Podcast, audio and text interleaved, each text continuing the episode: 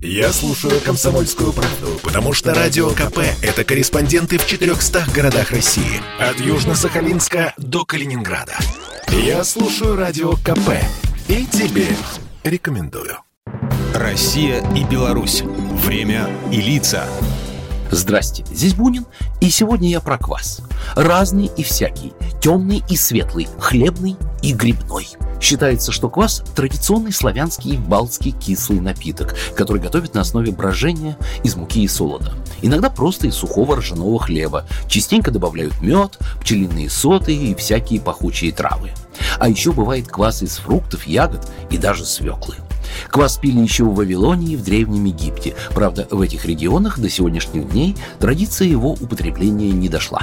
Первые упоминания о квасе встречаются в 988 году во времена князя Владимира. На Руси до 12 века он был крепким и густым, крепче даже нынешнего пива. Ну и, разумеется, считался алкогольным. И пьяниц часто в народе называли квасниками. Ну, теперь вам понятно, откуда пошел глагол «квасить». Подсчитать, сколько ныне существует вариантов русской газировки, нереально. Уже в 15 веке знали более пяти сотен разновидностей. У каждой хозяйки был собственный, как правило, секретный рецепт. В деревне его так и называли, по имени производителя. Дарьин, Марьин. И, кстати, квас раньше фактически не пили, а ели так как он насыщал организм полезными и питательными веществами. Долгое время его даже использовали как лекарство. Им снимали жар, лечили водянку и восстанавливали после болезни. Считалось даже, что в голодные зимы люди выживали во многом благодаря квасу. На Руси напиток выполнял еще роль символического пожелания удачи и процветания. На свадьбе у молодоженов угощали караваем и квасом.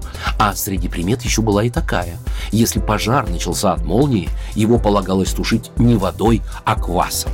Но Россия вряд ли может считаться единоличной владелицей кваса. Белорусы тоже настоящие гурманы по его части. По статистике, каждый житель Беларуси ежегодно употребляет 6,5 литров этого напитка, больше всех в мире. Одна из самых популярных версий о появлении кваса на территории современной Беларуси гласит, что он пришел из Византии в конце X века и быстро стал популярным. Средневековой Беларуси квасом называли не только напиток, полученный в результате брожения муки или солода. Ввиду отсутствия холодильников многие продукты нужно было подвергать ферментации, так что помимо хлебного в прошлом были популярны и березовый, грибной, свекольный, фруктовый и ягодный квасы. Причем грибной и свекольный использовали для приготовления и напитков, и супов а на Полесье делали ягодные квасы из клюквы, калины и рябины. Сегодня квас продается в основном в магазине. Белорусы и гости страны могут попробовать пряничный и медовый квасы, напитки с корицей, апельсином, грушей, ванилью и миндалем. Программа произведена по заказу телерадиовещательной организации Союзного государства. Россия и Беларусь.